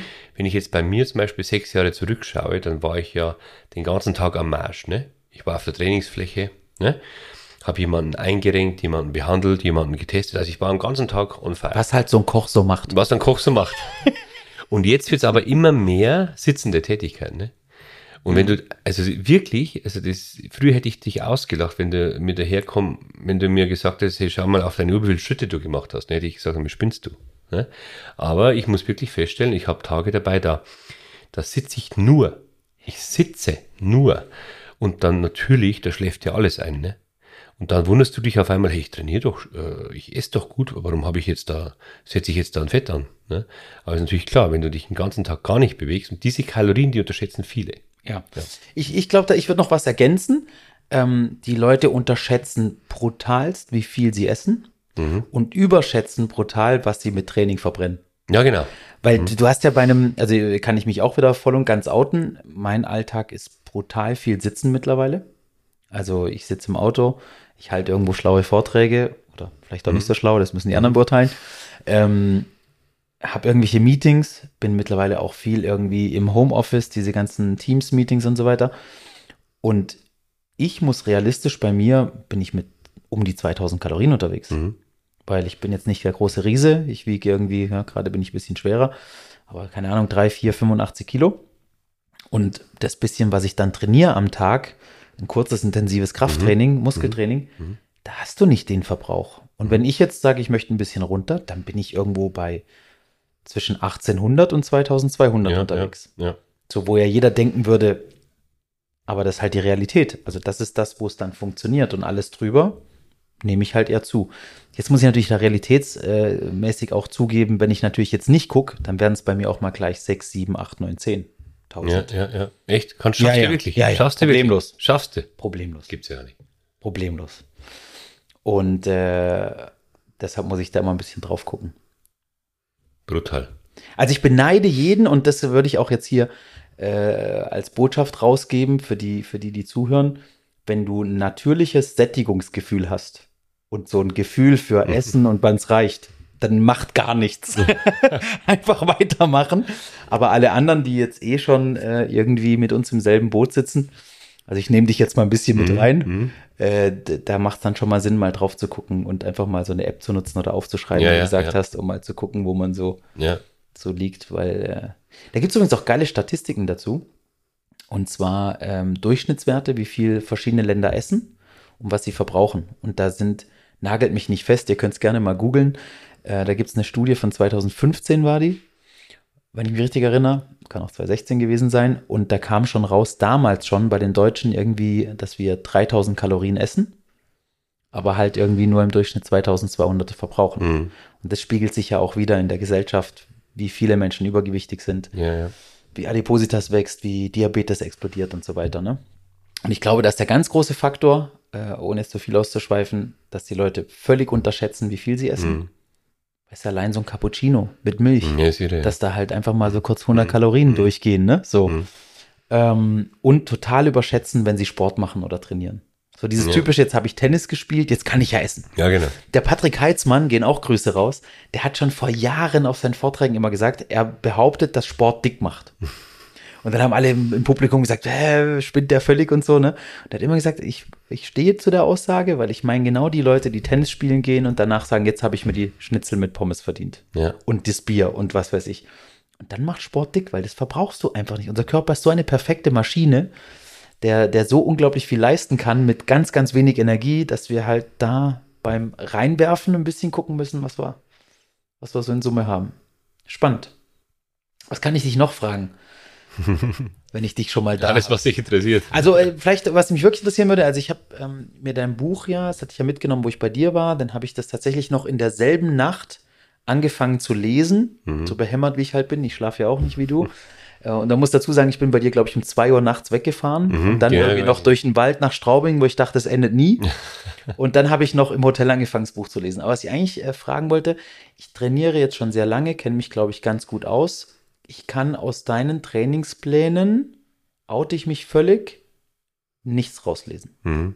Die sind für mich Ist auch so. nicht verständlich, nicht nachvollziehbar. Ja, ist auch so. Also das, was das wir auch meinte, du machst ja schon sehr eigene Trainingsansätze. Ich habe mich im Buch besonders drauf gefreut, mal ein Training Mhm. von Sepp Maurer nachzutrainieren. Keine Chance. Richtig, richtig. Also du machst da ja, äh, klär uns mal ein bisschen auf. Ich habe Hast du es nur so kompliziert gemacht, dass keiner was machen kann, oder ist das wirklich? Nee, nee. also ich, ich, es war ja wirklich auch ähm, vom, ja, v- äh, mit der, der ich das Buch geschrieben habe, mit der Diana Binder, ne, was mittlerweile eine sehr, sehr gute Freundin ist, oder äh, ja, eine meiner besten Freundinnen mittlerweile ist. Ähm, also wir, kam dann irgendwie auf die Idee, äh, da muss ein Trainingsplan rein. Ne? Da sage ich, ich mache doch da keinen Trainingsplan rein. Ich kann doch nicht, in, das widerspricht ja alles, was ich, für was ich stehe und was ich denke. Ich kann keinen Pauschal-Trainingsplan in ein Buch reinschreiben. Sage ich, okay, dann machen wir halt Beispielpläne rein ne, von Athleten. Ähm, aber äh, das, ist, das, das, das ist für mich ja der größte Graus, was es gibt. Ich habe auch natürlich ein paar schlechte Bewertungen. Also ich glaube, eine, glaube ich sogar nur, bis jetzt, äh, auf äh, Amazon. Ne? Da hat einer genau das gleiche geschrieben. Äh, und da hat er auch recht. Also mich kränkt es ja auch nicht. Aber das geht nicht. Ein Pauschaltrainingsplan, das geht nicht. Ne? Das geht, ist es unmöglich. Weil ich will, äh, wenn ich jemanden einen Trainingsplan schreibe, den will ich anschauen, den will ich testen. Ne? Ich will sehen, was der für Probleme hat. Ich will wissen, wie lange der trainiert. Ich will wissen, äh, äh, äh, wie viel Zeit das überhaupt hat, wie viel Zeit das er aufbringt, wie groß er ist, wie dick er ist, ne? ob er dünn oder, äh, dünn oder dick ist, groß oder klein ist, äh, äh, ob er, äh, ähm, welche Umfänge das der hat und so weiter und so. Und ähm, dann kann ich den erst überhaupt einen Trainingsplan schreiben. Und da muss man das Ziel erst festlegen. Da gibt es ein Nahziel, ein Fernziel, ein Weitziel. Da gibt es ein, ob das wird das ein Olympiazyklus oder nicht oder sonst was. Also ein Pauschaltrainingsplan ist für mich ja, in meiner Welt existiert das gar nicht. Und du hast aber jetzt total recht. Die da drin sind, die sind einfach wirklich von Athleten Trainingspläne, die in Wirklichkeit ja, äh, bei mir hat ein Trainingsplan, also in so einer, der da abgebildet ist in dem Buch, in Wirklichkeit 28 Seiten. Ne? Also mit Beschreibung, wie, wie lange, was davor, welche Wiederholungen, welche Pause, welches Gewicht. Ne? Also das dauert ja, wir machen uns da sehr viel Arbeit und das konnten wir in dem Buch ja gar nicht richtig aufteilen, sonst wäre der Trainingsplan ein eigenes Buch. Ne? Deswegen haben wir das also in so eine Excel-Tabelle zusammengefasst, nur dass man sich das vorstellen kann. Ne? Aber zum Nachtrainieren ist dieses, wie du- hast du völlig recht, ist auch absichtlich so, ist dieses Buch gar nicht ne, gut. Ne? Also da ein Trainingsplan, natürlich was zum Reininterpretieren ist okay, aber ähm, das als Beispiel zu nehmen, ist das ganz schlecht. Ja, ist wirklich sehr, sehr komplex, was du da drin hast. Mhm. Einfach. Und ich wirklich jemand, der seit, keine Ahnung, 25 Jahren sich mit Mhm. Training befasst und ich kenne irgendwie drei Viertel der Übungen nicht oder kann mir Mhm. nichts darunter vorstellen. Das ist schon außergewöhnlich. Ja. Aber dann äh, ist nachvollziehbar, was du sagst. Ähm, Verstehe ich. Und wenn du nur eine schlechte Bewertung bis jetzt deshalb hattest. Bis jetzt, ja, schauen wir mal nach dem Podcast, vielleicht das Jetzt trauen sie sich alle, weißt du? Davor, wenn ich da reinschreibe, ich blick die Pläne nicht, dann oute ich mich ja als Idiot. ja. Kann natürlich sein. Hat sich keiner getraut. Richtig. Und jetzt, wo ich mich geoutet habe, ja, trauen sie sich vielleicht ein paar mehr. Richtig. Naja, aber ich finde das Buch äh, trotzdem sehr, sehr lesenswert. Und was ich zu Anfang ja gesagt hatte, ich finde halt ähm, immer Menschen beeindruckend, die irgendwo so einen Rückschlag hatten, wie jetzt dein Unfall, Mhm. und dann aber eigentlich aus diesem negativen Ereignis sowas krass Positives machen. Mhm. Also wahrscheinlich wärst du ohne diesen Unfall Nee, nie da, wo Mhm. du heute bist. Nee, niemals. Und, und, und könntest dich nicht so entfalten und hättest nicht all diese Dinge gelernt aus der Not raus, die dir jetzt, die jetzt deine Basis sind, Mhm. um mit all diesen Menschen zu arbeiten und zu helfen. Und äh, das finde ich einfach immer wahnsinnig beeindruckend. Ja, bin ich mir hundertprozentig sicher. Also ich bin mir sicher, wir hätten äh, einfach ein großes Fitnessstudio. Vielleicht, ja. Ein Fitnessstudio, so kann man es stehen lassen. Ne? Und du wärst vielleicht mal richtig stark geworden, nicht so wie jetzt. Oder so, genau, richtig. Kannst du, da kannst du recht haben. Das kann sein. Das kann sein, richtig. Das kann sein. Äh, ich bin selten so froh gewesen, dass ein Tisch zwischen uns ist. Nee, alles gut, alles gut. Alles gut. Nee, hast ja eigentlich recht. Ne? Ja. Man könnte immer stärker sein. Ja, Ne? ist auch lustig, wenn ich das zu dir sage. Nee, nee, nee, nee, alles gut. Gegen dich bin ich ja äh, Nee, nee, nee, alles noch gut. nie trainiert. Nee, nee, nee, alles gut. Ähm, sehr, sehr, sehr, sehr interessant. Ähm, auch für mich, und das sind wirklich jetzt auch Fragen, die ich dir gestellt habe, die ich halt auch für mich selber interessant finde, Mhm. muss ich Ja, wirklich schön. sagen. Also gerade äh, was, was Training angeht und so. lernst du ja nie aus. Und äh, ich finde es einfach wahnsinnig spannend, sich mal mit jemandem wie mit dir da so austauschen zu können. Ja, mich freut es auch. Und, und da mal reinhören zu können. Äh, vielleicht noch einen lustigen Side-Fact, äh, tatsächlich, weil du vorhin erzählt hast, Eishockeyspieler und so weiter. Mhm. Ich habe früher auch, Grüße gehen raus an Dani Hüni, Goalie School Kloten. Ich habe früher auch viel mit Eishockey gemacht. Ja. Also vor meiner, es war also während, war ich da schon in der Physio-Ausbildung? Ich bin nicht sicher, aber da habe ich viel mit Eishockey. Mhm. Athleten und Athletinnen gearbeitet, ganz viel in der Schweiz, ganz viel in Füssen, Mhm. gar nicht so weit weg von dir, das ganze Jahr Eis war. Spannend, hatte ich auch viel Spaß damals. Habe ich in den jungen Jahren viel gelernt, viel Athletiktraining gemacht mit denen. Habe ich bis heute noch ein paar Freunde aus der Zeit, Schön. zum Beispiel Markus Koch, Grüße gehen raus, der hört bestimmt zu, ist heute Lehrer, war ein sehr guter Spieler. Hat mir viel Spaß gemacht immer mit diesen Athleten, muss ich schon sagen. Ja, sind schon Verrückte, die Ja, Eishockeyspieler. Eishockeyspieler sind völlig durch. Also da, wo die anderen Sportler aufhören, fangen die an. Ja, ja. So, normalen Sportler musst du motivieren, Eishockeyspieler musst du eher einbremsen. Mhm. So, das Knie ist nicht verdreht. Das, ich kann wieder aufs Eis. Ja, genau. So sind die, ja, genau. Puck in, Puck in, äh, in die Schnauze gekriegt, keine Zähne mehr im Mund, geht, ich kann spielen. Ist schon äh, ein ganz eigenes Völkchen. Ja. Genau. Aber hat mir auch mal viel Spaß gemacht. Sepp, wir haben über eine Stunde. Schön. Wobei ich würde mit dir auch zwei Stunden Ja, quatschen. ja, war nicht langweilig. Aber ähm, ich glaube, wir haben recht viel abgearbeitet, haben ein paar coole, coole ähm, Learnings rausziehen können. Und ähm, ich würde sagen, für heute gehen wir mal äh, gemäß deinem Ratschlag schlafen. Schön. Probieren wir mal, ob das funktioniert, aber ich denke schon. Sepp, vielen, vielen Dank. Sehr Hat gerne. mir sehr viel Spaß gemacht mit dir. Ich hoffe, das wird nicht der letzte Podcast mit dir gewesen sein.